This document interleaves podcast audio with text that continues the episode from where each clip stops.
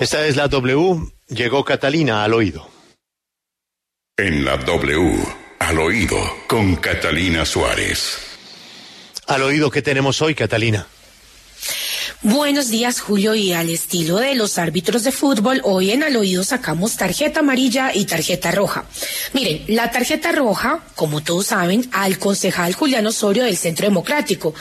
Arrancó la semana después de toda esta indignación generalizada en la que no importó la orilla política, ni ser del partido o no serlo, por la trampa que tendió este concejal de Manizales a un adulto mayor que trabajaba como conductor en un aplicativo. Los mismos miembros del Centro Democrático fueron los primeros en cuestionar el actual de este concejal.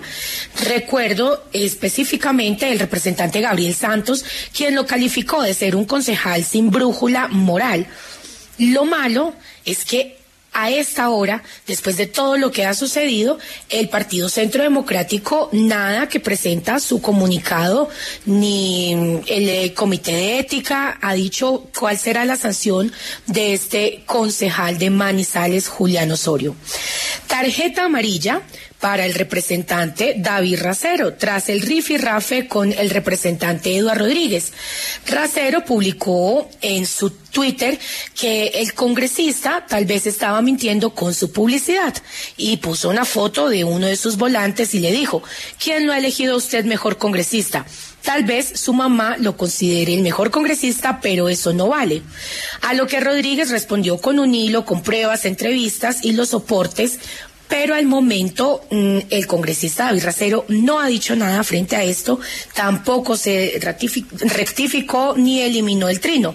Por eso le sacamos tarjeta amarilla y le recordamos a todos los que están en campaña que por favor jueguen limpio.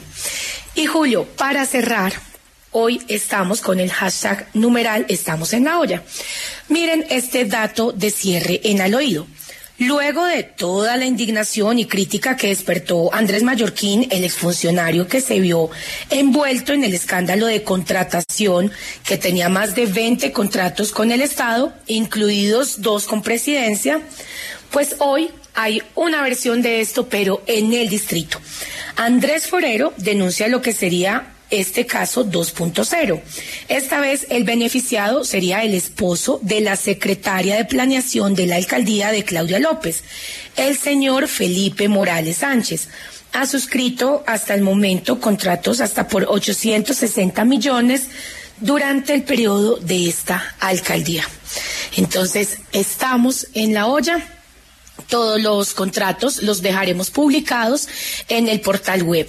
Soy Catalina Suárez y esto es Al Oído.